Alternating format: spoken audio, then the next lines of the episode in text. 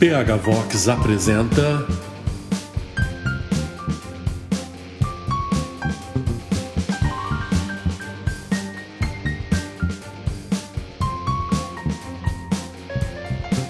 Momento Red Pill. Bom dia para quem é do dia, boa tarde para quem chegou da análise da semana, boa noite para quem é da noite e boa madrugada para quem já está preparado para o próximo apocalipse zumbi. Eu sou Paulo Henrique Araújo e mais uma vez é um grande prazer estar aqui com vocês, gravando o Momento Red Pill.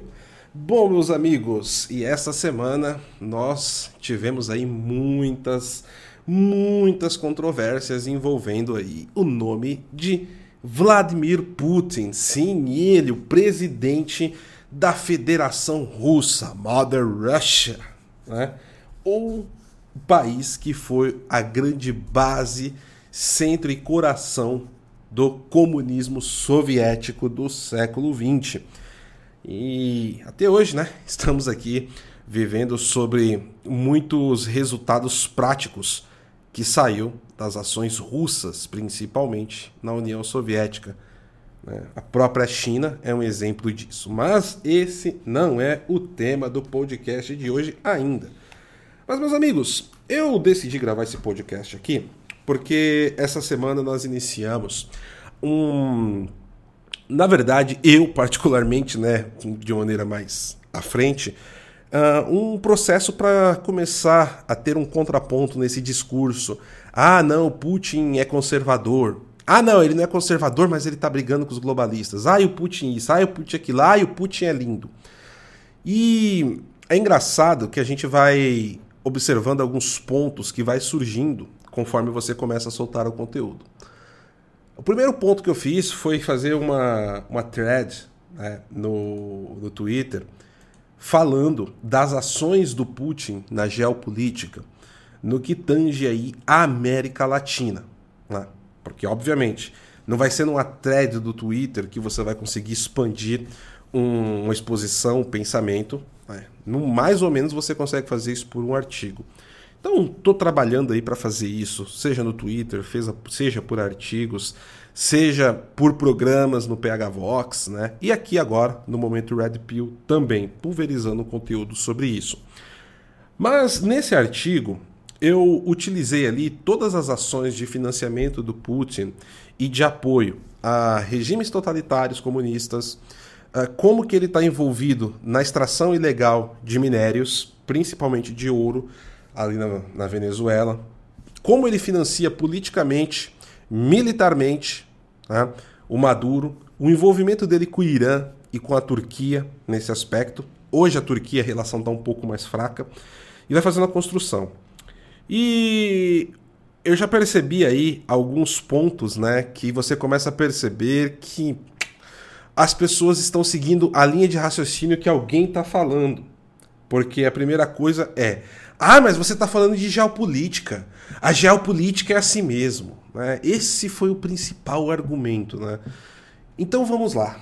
É, a gente pensando um pouquinho, partindo para essa questão, ah, porque isso é geopolítica a geopolítica é assim mesmo. Então quer dizer que quando a gente está falando de geopolítica, você pode fazer o que você quiser, é, você pode tratar os outros povos de qualquer jeito e você não tem moral a seguir. Você vai agir como um revolucionário mesmo. Então, vamos fazer um exemplo aqui. Se a partir de amanhã Bolsonaro é, começasse a apoiar a Venezuela e dar subsídio militar para ela, tá tudo bem, não, porque é geopolítica. O que importa é o que ele faz aqui dentro. Você vê que isso é um pensamento completamente é, limitado e amplamente travestido da mentalidade revolucionária. Tá? Porque aonde fica a questão da moral acima de tudo nisso? Então, se você está falando de geopolítica, você vai defender os interesses do seu, do seu país, fazendo outros países é, passar por um processo revolucionário. Você vai fazer o seu país, o, o, o país, né, o seu país vizinho ou o país alvo, passar por um processo de subversão cultural e financiar um ditador? Então, assim, a questão moral ela já fica completamente comprometida. Então, você já consegue afastar logo de cara que esse personagem, seja lá quem for, né, no caso estamos falando de Vladimir Putin, não é conservador. Porque a moral é um ponto extremamente importante.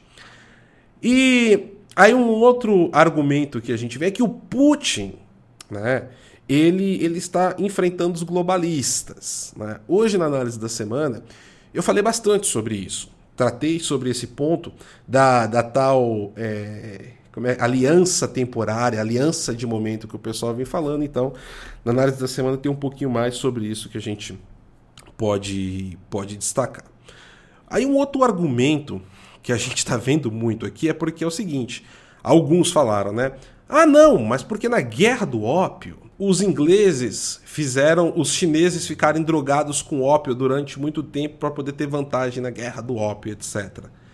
E aí você também já vê um problema da mentalidade revolucionária e a falta de uma moral que seja né, um marco direcional de uma sociedade.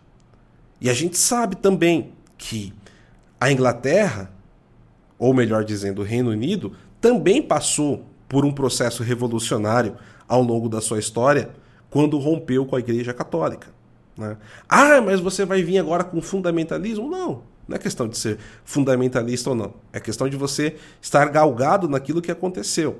E a partir do momento que a, a Inglaterra ela rompe com a Igreja Católica por questões morais, para que o seu rei à época pudesse né, ter a moralidade dúbia da forma que ele quisesse, você começa a jogar pela janela vários outros processos morais ao longo do tempo. Né? Ah, então você está querendo dizer que hoje em dia na Inglaterra e no Reino Unido todo mundo é imoral? Não. Mas é, é um problema que vem assolando a sociedade ocidental cada vez mais e acredito que hoje não existe nenhum governo no mundo que você possa colocar ele como 100% com uma moral doutrinária cristã. Né? Você tem governos que apoiam essas ideias ao longo do, dos últimos anos, como por exemplo o governo do Trump, o governo do Bolsonaro. Você tem o, o, o Victor Orbán, que também não é lá nenhum santo, mas é, é, tem essas pautas baseadas nisso, a gente pode dizer assim. Mas ainda assim significa que todos eles são santos? Não, não existe santo na política. Esse é o primeiro ponto. Então esse é um argumento que você já começa a ver que você pega essas pessoas colocando esse tipo de coisa numa caixinha pronta de ideia para poder justificar as ações imorais de outros. Ah, não, mas porque lá no século XIX eh, a Inglaterra usou o opiáceo para poder é, é, drogar os chineses, tornar eles dependentes e usar isso como artifício na guerra do ópio. Ok. Aí então, por conta disso, a gente vai continuar chancelando o que outros líderes atuais estão fazendo de errado. Então quer dizer que porque a Inglaterra fez isso, o Reino Unido fez isso na Guerra do Ópio no século XIX, é, eu vou fechar os olhos e dizer que é uma coisa normal, porque é geopolítica. Maduro estar à frente do cartel de los soles. Vocês entendem o duplo padrão moral? E é isso que a revolução faz com a cabeça das pessoas. Elas não conseguem enxergar um palmo na frente, da, na frente do próprio nariz. E o pior de tudo isso é que essas pessoas tentam vender isso como uma coisa normal e que isso dá uma chancela moral travestida para que você aceite ações de um ditador que ele julga que nesse momento vai ser bom para as aspirações ideológicas que ele tem no momento. Um exemplo claro, claro e cristalino de paralaxe cognitiva. Né? Ou seja, a pessoa defende uma coisa, mas ela age no mundo real com outra completamente, né, completamente contrária àquilo que ela acredita, e para ela tá tudo normal. Tá tudo certo dentro de um padrão moral que ela cria dentro da cabeça dela. Mas, tirando esse ponto inicial, que aqui já daria para a gente aprofundar bastante, né, porque se na geopolítica vale tudo, quando você tem essa mentalidade já matizada, também vai valer tudo na política interna. Né? E geopolítica, meus amigos, ela não é linear. Mas não significa que a geopolítica tem que ser imoral. ela tem ou a moral, que não existe moralidade na geopolítica, cada um faz o que bem entender. A coisa não é por aí. E é justamente esse ponto né, que é, a revolução ganhou e vai continuar ganhando muito espaço na história da humanidade, justamente por não ter padrões morais, por exemplo, que a Santa Igreja Católica conseguiu colocar desde o século V e que depois começou a ser destruído com o Iluminismo. Né? Então, eu vou deixar depois um livro aqui na descrição para vocês que fala justamente sobre esse ponto para quem quiser se aprofundar e entender um pouco mais.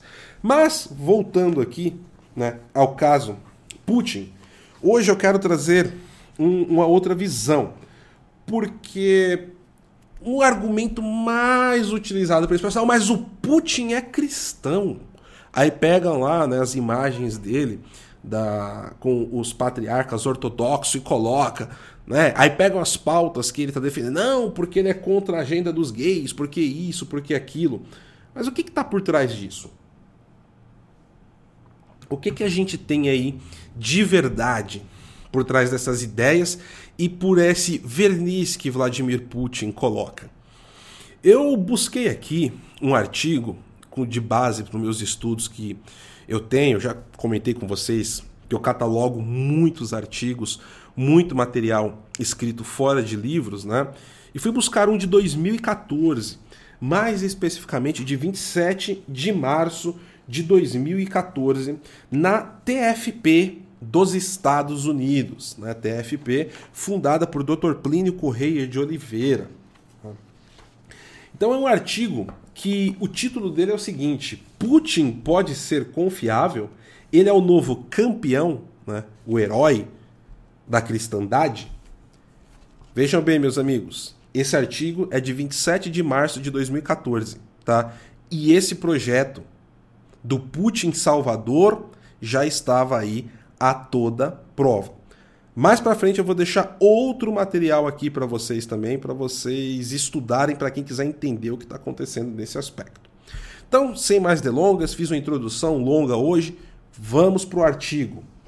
TFP dos Estados Unidos, março de 2014. Putin pode ser confiável? Ele é o novo campeão da cristandade? O homem precisa de esperança tanto quanto do ar que respira. Sem ar, ele se sente asfixiado. Sem esperança, ele cai em desânimo e desespero. O resultado é que, quando assolado pelas provações da vida ou em tempos de crise que afetam países, povos e civilizações, ele se esforça para encontrar motivos de esperança. Seria Putin um Carlos Magno russo? Ninguém, com a possível exceção de uma dura minoria de otimistas, ignora que o mundo cristão está passando por uma de suas crises civilizacionais mais sérias. Assim, e na maioria das vezes subconscientemente, surge o desejo de encontrar algum paladino ou grande figura histórica, como Carlos Magno, para enfrentar os novos bárbaros que estão corroendo as nações por meio da imoralidade e da crescente disseminação do socialismo. Olhando para os líderes mundiais, muitos veem a esperança em um ex-coronel da KGB, a ex-polícia a ex-polícia política soviética, como um possível salvador. E sim, ele não é outro senão Vladimir Vladimirovich Putin. Suas lindas palavras são sinceras? Vemo-lo denunciando a decadência moral do Ocidente, a imposição de leis pró-homossexualidade e eutanásia a eutanásia e a perda de valores morais. Nós o vemos declamando na Duma, a Câmara Baixa do Parlamento Russo, em 12 de dezembro passado, ou seja, de 2013, sobre, abre aspas, a necessidade de defender os valores tradicionais que formaram a base de todas as nações civilizadas por milhares de anos. Fecha aspas. Nós o vemos criticar o, abre aspas, reconhecimento da equivalência entre bem e mal, fecha aspas, do Ocidente. E o vemos afirmar que a Rússia, ao contrário, tem um ponto de vista conservador que impede que caia para trás na escuridão caótica e no estado de homem primitivo. O salvador da Ucrânia de uma Europa corrupta?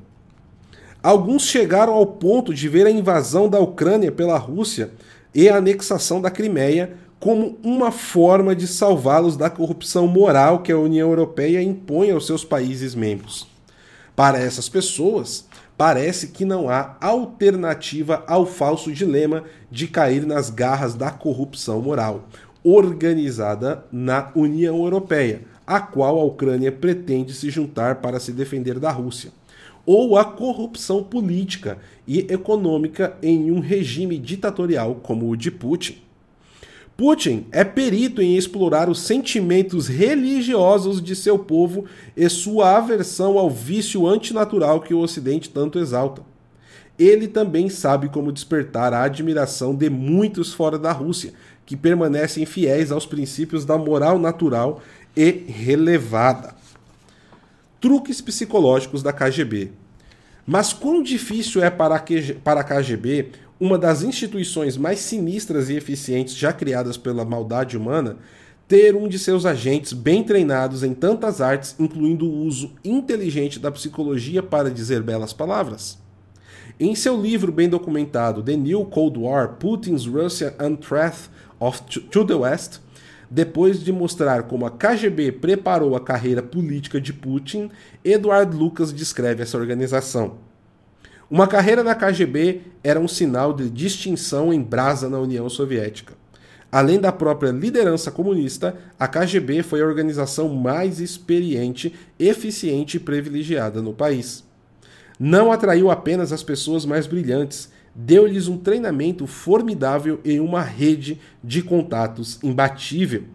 Eles nutriam um sentimento de grande superioridade. Para muitos, esses sentimentos era alimentado por um treinamento especial em truques psicológicos, como manipular estranhos, para ganhar sua confiança ou quebrar sua resistência. Em um sentido perverso, os oficiais da KGB se sentiam quase um sacerdócio leigo, onisciente, onipresente e onipotente, não se pode deixar de suspeitar que as declarações conservadoras de Putin não passam de truques psicológicos que ele aprendeu com seus mestres da KGB.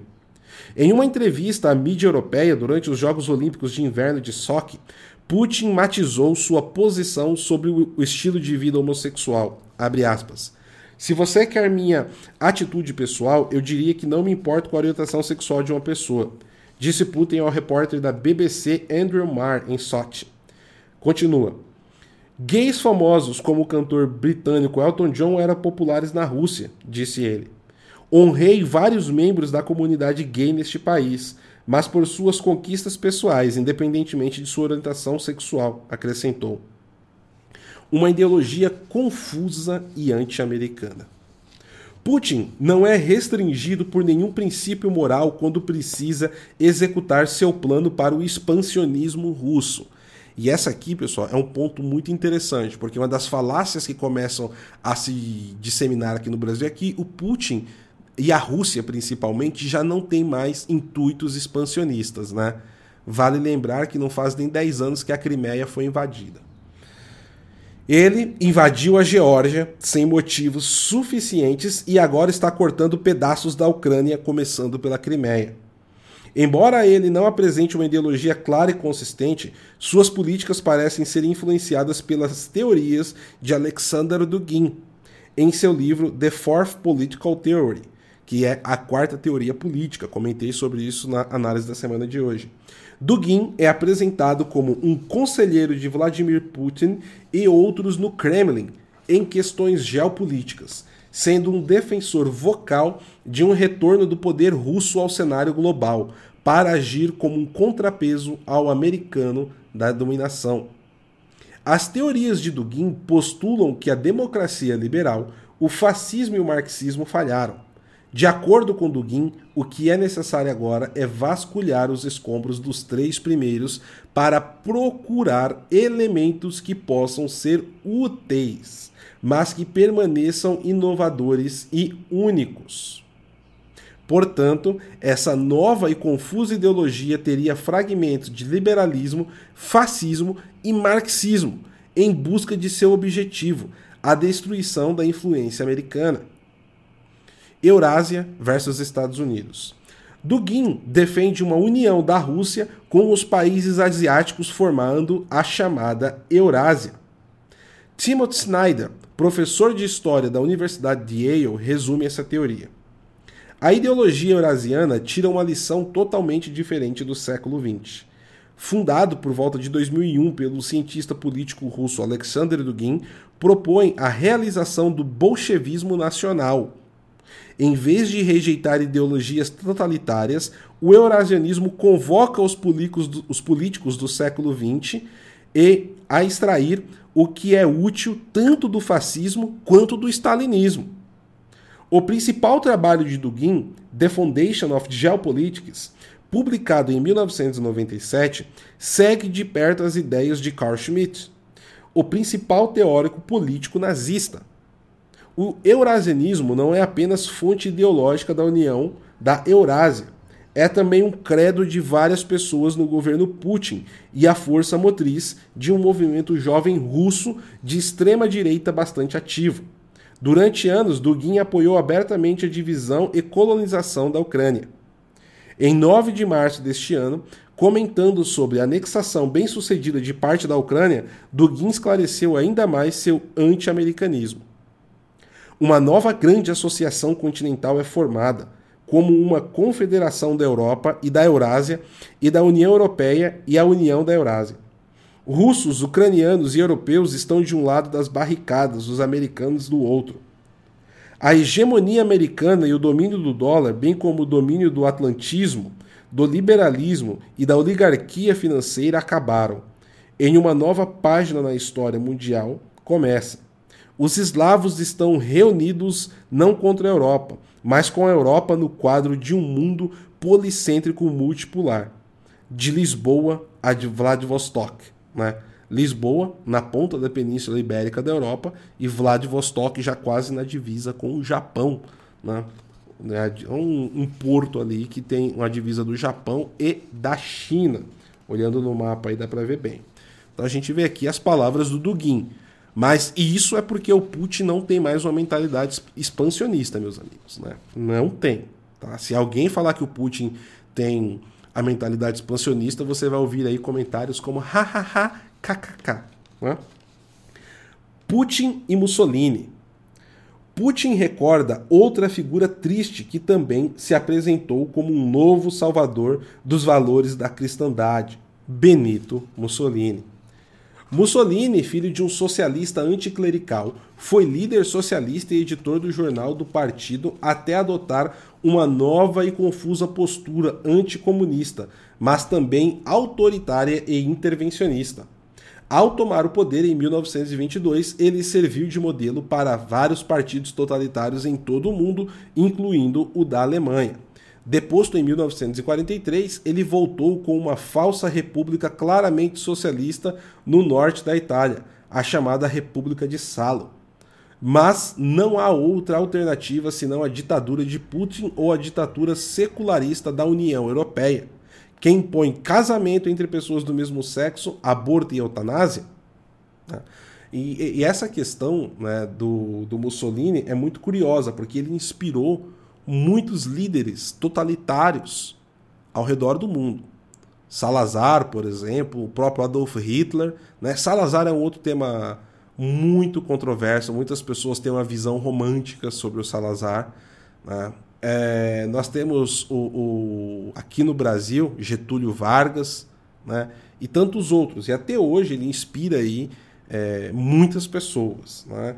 O próprio regime comunista da China hoje a gente pode chamar de um, um, um fascismo de mercado. Na verdade, o comunismo da China hoje ele pode ser é, analisado por essa vertente. Lógico que não pode ser enquadrado e fechado nisso. Esperança natural e virtude sobrenatural. Para responder a essa pergunta, precisamos mais uma vez falar sobre esperança. A verdadeira esperança não é aquela que coloca sua confiança nos homens, mas em Deus. É a virtude teológica que, junto com a fé e a caridade, nos une a Deus na vida sobrenatural. Em 1917, durante o cataclisma da Primeira Guerra Mundial, Nossa Senhora apareceu em Fátima e explicou que a guerra é um castigo pelo pecado dos homens. e ela pediu a conversão do mundo e a devoção ao seu imaculado coração e a consagração da Rússia para evitar uma guerra ainda pior. A resposta dos homens foi chafurdar nos pecados dos chamados loucos dos anos 20, marcados por uma alegria desenfreada da vida, o abandono da moralidade tradicional e a loucura na moda e na arte moderna. O resultado final foi o caos que tomou conta da Europa, a revolução comunista na Rússia e o enorme crescimento dos partidos socialistas no Ocidente. Greves intermináveis marcaram a vida europeia e a agitação dominou as ruas. Foi então que surgiram vários tipos de fascismo, atendendo às esperanças humanas com uma falsa solução que evitava a ordem orgânica criada por Deus, a intervenção do Estado imposta com punho de ferro. Depois de um tempo, isso levou à terrível catástrofe da Segunda Guerra Mundial. A história se repete mais uma vez. Os homens rejeitam a única esperança que não engana porque vem de Deus. O apelo de Maria à conversão em Fátima e cria um falso dilema entre dois males igualmente condenáveis. Voltemos nossos olhos para Deus imploremos sua misericórdia e lutemos destemidamente contra os erros de nosso tempo, sem engolir crédula qualquer solução falsa proposta por seus inimigos.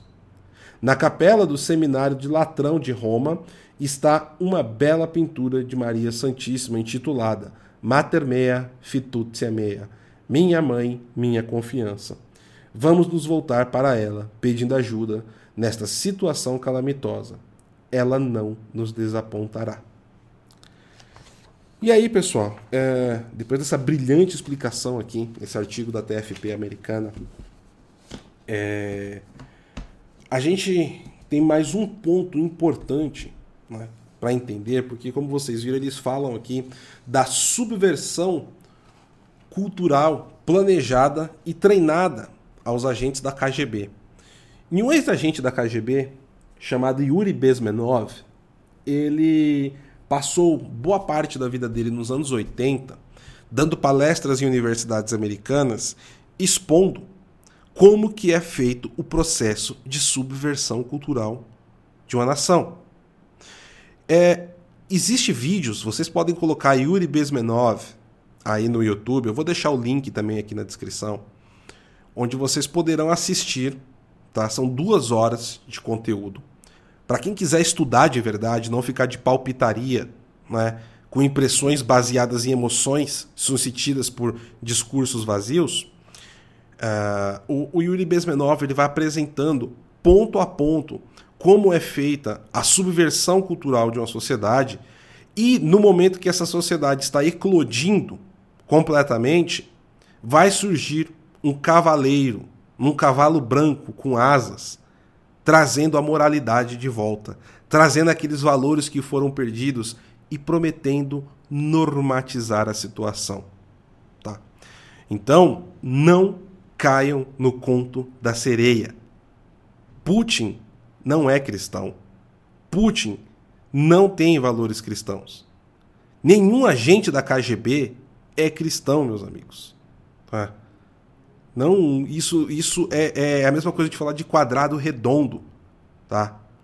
E quando fica comprovado que Putin não é conservador, porque não é de fato, defender certas agendas morais faz parte de você manter a sanidade da sua população.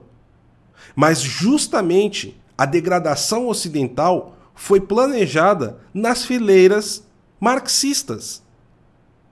Tá? E depois que o marxismo clássico, aquele trabalhista, viram que ele não ia funcionar, começaram a partir para o lupen proletariado, para as questões morais e para a destruição, inclusive, da igreja. É só vocês pegarem os anos 50, 60 e 70. 50, Escola de Frankfurt, 60. Nós tivemos ali né, a, o maio de 68 na França, Concílio Vaticano II, os anos 70 foi a implementação de tudo, com drogas, sexo e rock and roll, que era o lema. Nada contra o estilo musical. Eu mesmo sou um grande fã de rock and roll. Mas como a música foi utilizada para isso? E hoje em dia nós temos outros ritmos que também são utilizados. E a música sempre foi utilizada como plano de fundo para engenharia social. Só que as pessoas se atêm ao ritmo e não tem nada a ver com isso. Né? O K-pop hoje em dia é outro que começa a sofrer infiltração. Ah, mas isso significa que se eu ouvir K-pop então? Não. Mas a popularidade dos artistas do K-pop começa a ser usada para avançar com agendas socialistas, comunistas, globalistas, no fim, agendas revolucionárias. O pessoal, muitos artistas do K-pop agora né, estão sendo utilizados para avançar com as pautas da loucura e da psicose ambiental. E é assim que funciona a subversão cultural. Mas as pessoas ficam presas a jargões e simplesmente um discurso puro, sem nenhuma ação efetiva, clara, apontando na direção daquela solução, é feita. Somente é colocada como exemplo aquelas que já seriam convencionais em qualquer sociedade. Mas, por exemplo, como bem disse aqui no artigo né, do pessoal da TFP, a esperança faz com que os homens sempre olhem e encontrem alguém que vai trazer aquele alívio que ele quer para o coração. Mas nosso Senhor Jesus Cristo já disse: Maldito o homem que confia no homem. É. Quando você está louco por esperança, a primeira pessoa que aparece bradando que vai fazer algo por você, você acredita. E nós não podemos ser assim. Ao mesmo tempo que Putin está falando contra as big techs, Putin está implementando um sistema completamente fechado e controlado, onde ele controla o fluxo de informação online dentro da Rússia. Com dois, três cliques, ele cancela qualquer pessoa da existência digital dentro da Rússia. Ou seja, Putin ele não está preocupado com a liberdade no mundo através das big techs. Por mais que ele fale isso, ele está preocupado de não ter um censurador censurando ele próprio. Né? Como eu disse hoje na análise da semana, quem censura o censurador dos censuradores? É disso que se trata, meus amigos. É disso que se trata. Né?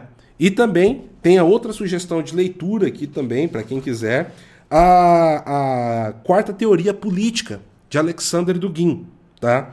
Vocês podem ler isso daí para entender um pouco mais, mas para quem quiser ver um ponto e contraponto em cima desse tema, eu recomendo muito o livro Estados Unidos e a Nova Ordem Mundial, que é um debate tá, amplo, franco, muito bom entre Alexander Dugin e suas teorias e o professor Olavo de Carvalho. Esse debate aconteceu em 2008 e foi por escrito e transformou-se aí em livro. Também vou deixar o link aqui na descrição para vocês, tá bom? Bom, meus amigos, por hoje é isso. Esse foi o momento Red Pill de hoje. Espero que tenha ficado claro alguns pontos. Claro, daqui vai surgir novos pontos de debate que a gente vai derrubando um a um, né? porque o que está acontecendo é uma verdadeira glasnost aqui no Brasil, né? com o nome de Vladimir Putin que não tem nada de santo, não tem nada de conservador, não tem nada de valores morais, não tem nada de cristão e não tem nada para salvar quem quer que seja, tá? Última recomendação: assistam a análise do discurso dele no Fórum Econômico Mundial, que eu fiz com o senhor Sepúlveda e tá lá no canal do PH Vox, o canal principal, tá bom? Bom, meus amigos, fiquem todos com Deus, joelho no chão, fé, oração, santo terço na mão e até a próxima!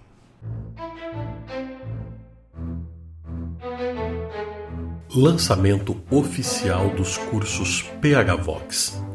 A equipe PH Vox inaugurou oficialmente a sua plataforma de cursos online para você estudar de forma objetiva vários tópicos ligados à história, filosofia, política, cultura e muito mais. Com uma única assinatura você tem acesso a todos os cursos. Já de início são seis deles na nossa plataforma e todo mês tem conteúdo novo. As aulas antigas ficam sempre disponíveis para você reassisti-las quando quiser. Que tal começar 2021 estudando assuntos que você sempre quis saber e nunca soube onde procurar? E por um preço que vai te surpreender. Acesse cursos.phvox.com.br e veja os detalhes. Com o PHVox você vai além da hashtag do dia.